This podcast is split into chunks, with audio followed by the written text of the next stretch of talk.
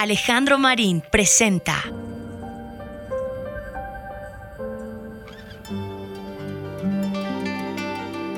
La historia secreta de la música. Cuando estamos en la radio, cada cierto tiempo nos acecha una pregunta. Y tiene que ver con las canciones que ponemos. Que llevamos poniendo más de 20 años, en algunas ocasiones, en el mundo del pop. Canciones, por ejemplo, de Britney Spears, de los Backstreet Boys, de NSYNC, de Celine Dion, de Taylor Swift, de The Weeknd.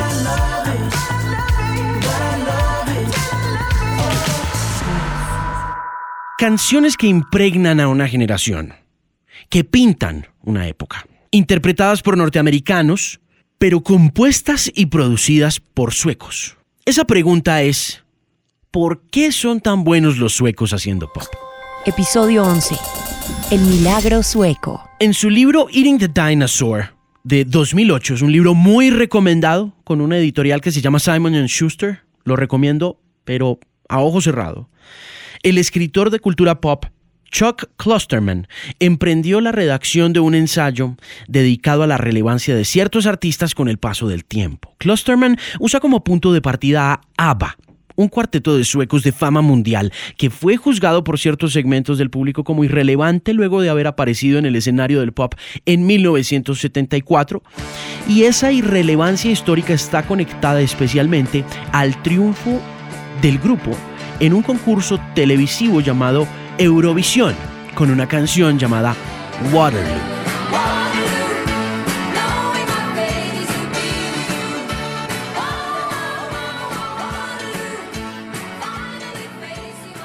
La televisión fue la encargada de clasificar como frívola y pasajera la música de ABBA en 1974 usando el impacto masivo del medio para restarle credibilidad artística al grupo o al intérprete ganador. Eso pasa mucho hoy en día todavía con los concursos de talento en televisión como American Idol, como La Voz y como otras premiaciones musicales de nuestra era que parecen frívolas y pasajeras y que hacen que cada que un artista gana dicho concurso le justifica al público el éxito gracias al medio, es decir, a la televisión, y no a su carisma o a su talento.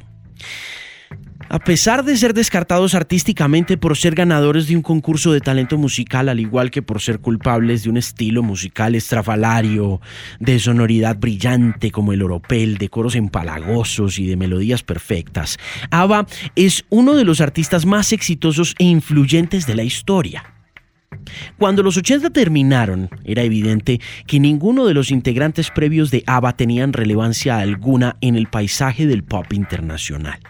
Escribió alguna vez Carl Magnus Palm en 2001, para ser exactos, en un libro, una biografía oficial sobre el grupo. Pero las cifras de la actualidad demuestran que desde la aparición de ABBA en el pop mundial, los suecos han contribuido enormemente no solo a través del género, sino de distintas vertientes y de estilos al negocio de la música grabada en el planeta.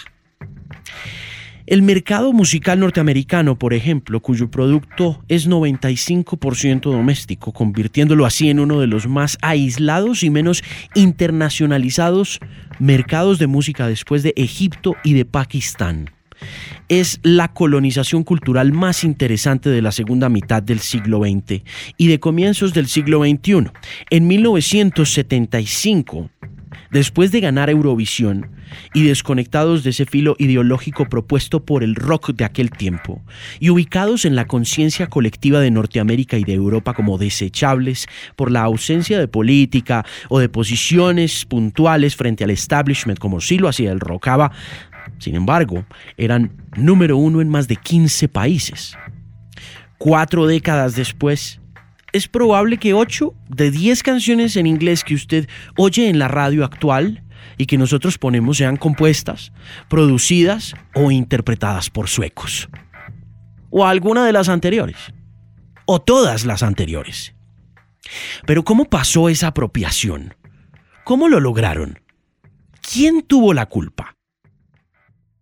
Yo creo que probablemente fueron los Beatles.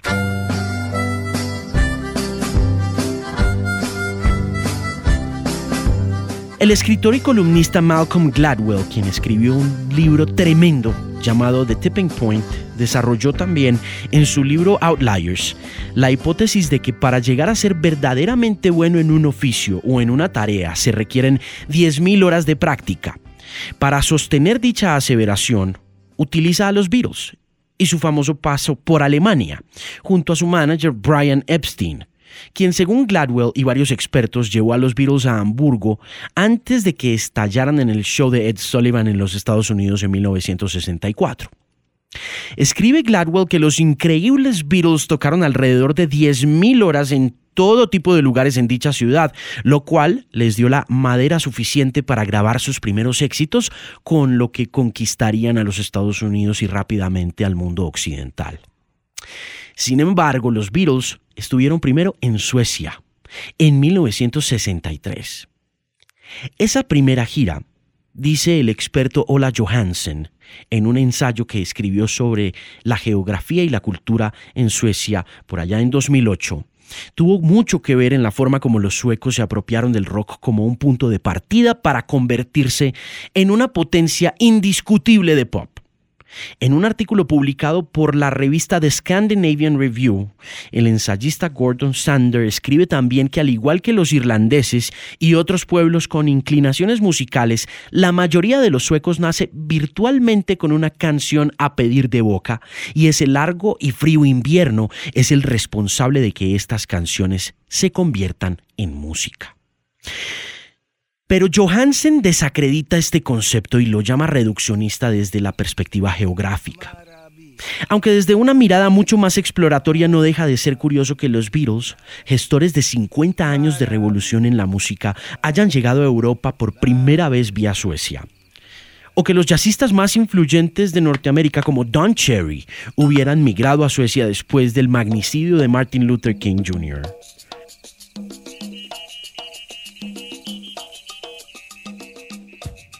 o que la primera gira de los Sex Pistols haya parado primero en Suecia y que los papás del músico independiente José González huyeran de la dictadura argentina hacia ese país a finales de los 70. Pero hay otro factor importante que cabe mencionar en esta historia secreta de la música sobre por qué los suecos son tan buenos haciendo pop. Y es la sociedad y el lenguaje.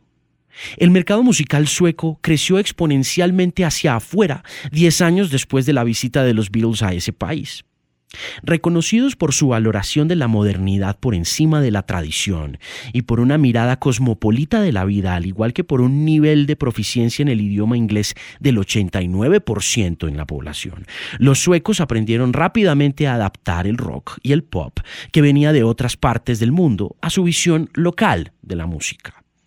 De manera que 11 años después de los Beatles, Waterloo se hizo famosa en Estados Unidos paralelamente a Hooked on a Feeling, una canción escrita por Mark James de Texas e interpretada originalmente por BJ Thomas en 1968 que mezclada con la interpretación de Jonathan King de Gran Bretaña, quien le daría su legendario y onomatopéyico comienzo Uga Chaka, Uga, Uga, Uga Chaka, llegó al número uno de la revista Billboard a manos del grupo Blue Suede, en el mismo año en que ABBA coronaba el primer puesto de Eurovisión.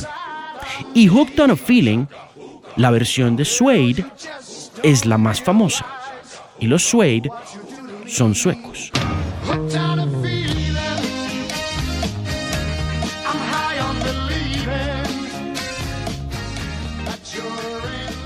De manera que la sensibilidad ante el idioma inglés, muy diferente al sentimiento anti-angloparlante evidente en otras culturas mundiales como por ejemplo Francia, donde es casi que un pecado hablarlo o cantarlo, capacitó al artista sueco a entender la sensibilidad de lo pop desde la gramática, la sintaxis y la comprensión de modismos y de expresiones coloquiales e idiomáticas típicas del inglés estadounidense y del británico también.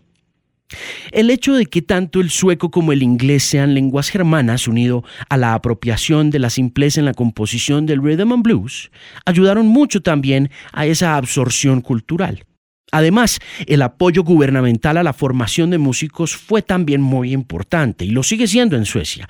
El 30% de los niños suecos asisten después del colegio a jornadas subsidiadas por el gobierno en escuelas de música municipales o Communal Music Schola. Max Martin, el productor sueco más importante del mundo del pop, responsables de éxitos como Oops, I Did It Again de Britney Spears. Roar de Katy Perry.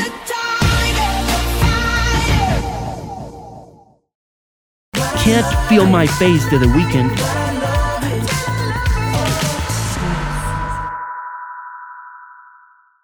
Y Shake It Off de Taylor Swift.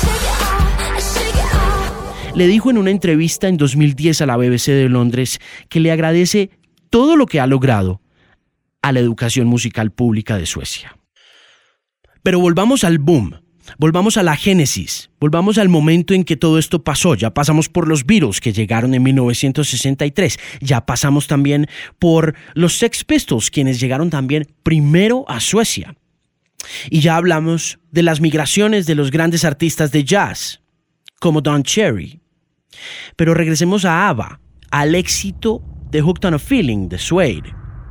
Y como posterior a ese éxito, unos 10 años después, es muy cíclico el proceso, en realidad. Llegó una banda llamada Europe a hacer parte de la apertura del mercado sueco hacia otros géneros. Una canción que usted conoce muy bien y que ha escuchado en todas las radios en los últimos 35 años y que ha añejado bastante bien, en realidad.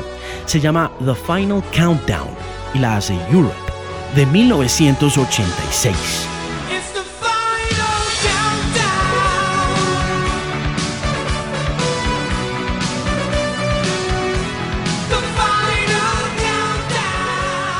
The Final Countdown se convirtió en parte esencial de los cambios sucedidos en el heavy metal luego de su lanzamiento y rotundo número uno a nivel mundial.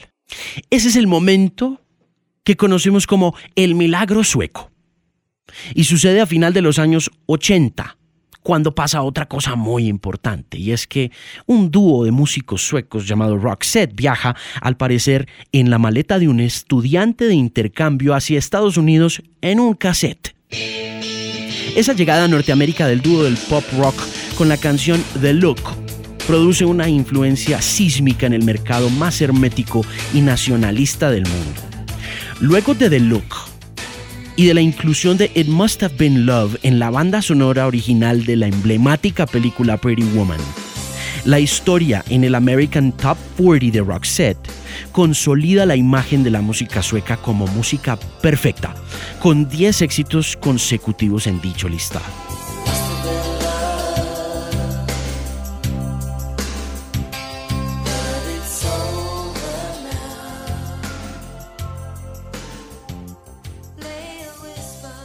Luego de eso pasa algo importante. Luego de eso el siguiente gran éxito lo da Ace of Base de Suecia en 1994 con The Sign. Y posterior a eso sucede una cosa muy curiosa. Una melcochuda canción electrónica llamada Cotton Eye Joe de 1995.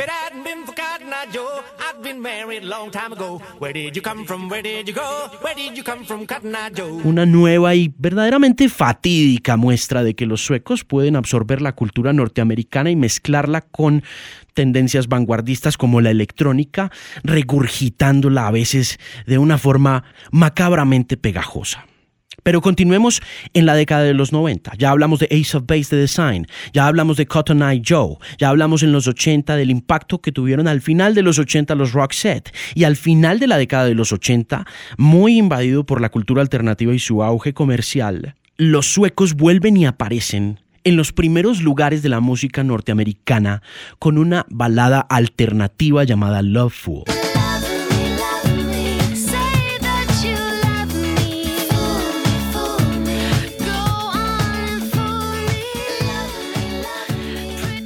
Esa exitosa balada de la banda Indie The Cardigans para la banda sonora original de la película Romeo and Juliet, Romeo y Julieta de Baz Luhrmann, protagonizada por DiCaprio y por Claire Danes, conjuga, al igual que lo hicieron Roxette en 1990, el cine con la radio y con MTV, y es el comienzo de una incursión interesante, aunque tímida, en el mundo del indie, de lo alternativo y empiezan a aparecer y a florecer a comienzos de los 2000 bandas como The Hives.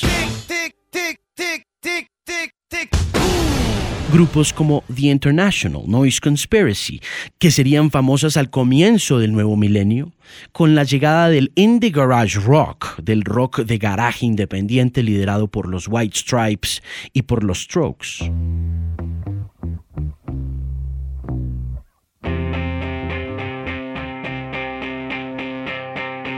El final de los 90 llega con un gran innovador, Max Martin, de quien ya hablamos un poco. Con su participación en grabaciones emblemáticas para el pop de finales de siglo, los suecos se consolidan no solo como grandes intérpretes, sino como expertos ingenieros y hábiles grabadores tecnólogos. Todos ellos aspectos esenciales en la economía sueca y visibles notablemente en la forma como arranca un nuevo milenio al ritmo de los Backstreet Boys.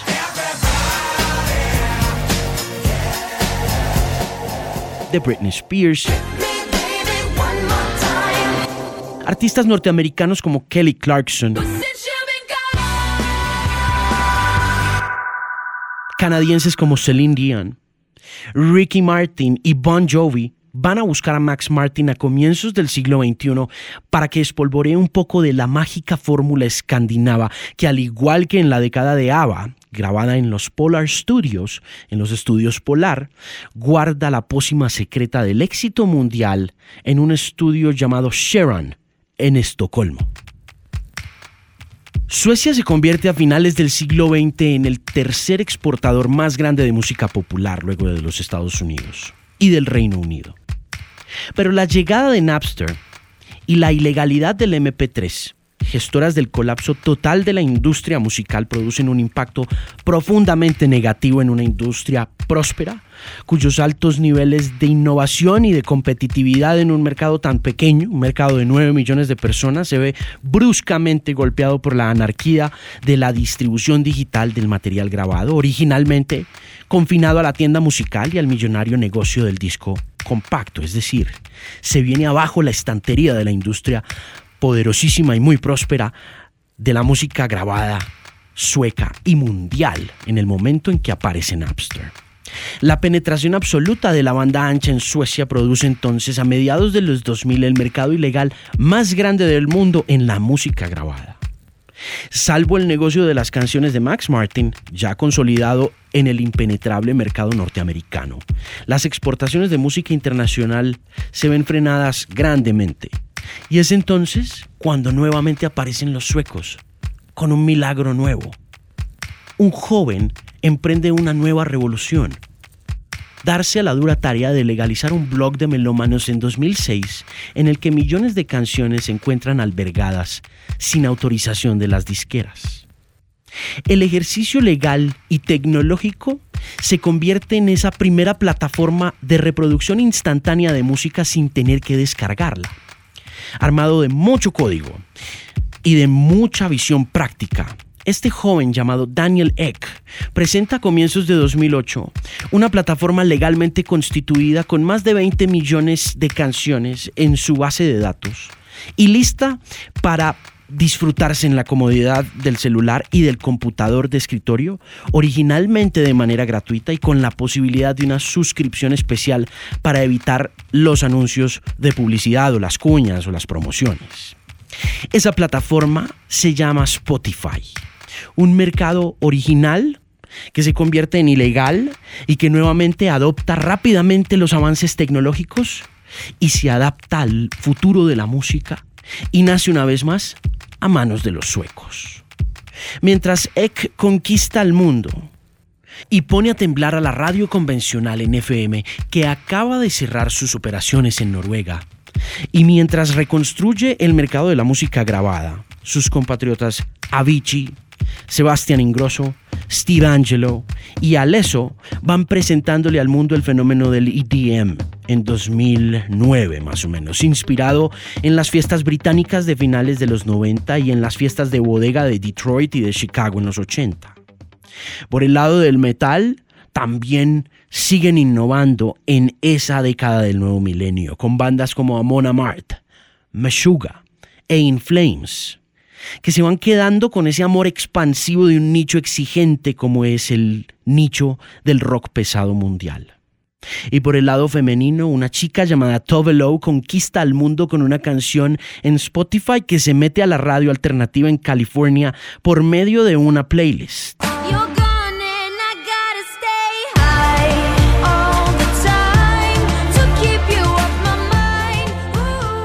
Y lo que comenzó siendo una moda pasajera e irrelevante, según los críticos de ABBA, por haber aparecido en un concurso de televisión para los suecos en 1974.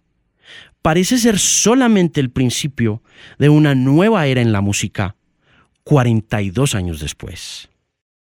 Esta es la historia secreta de la música sueca.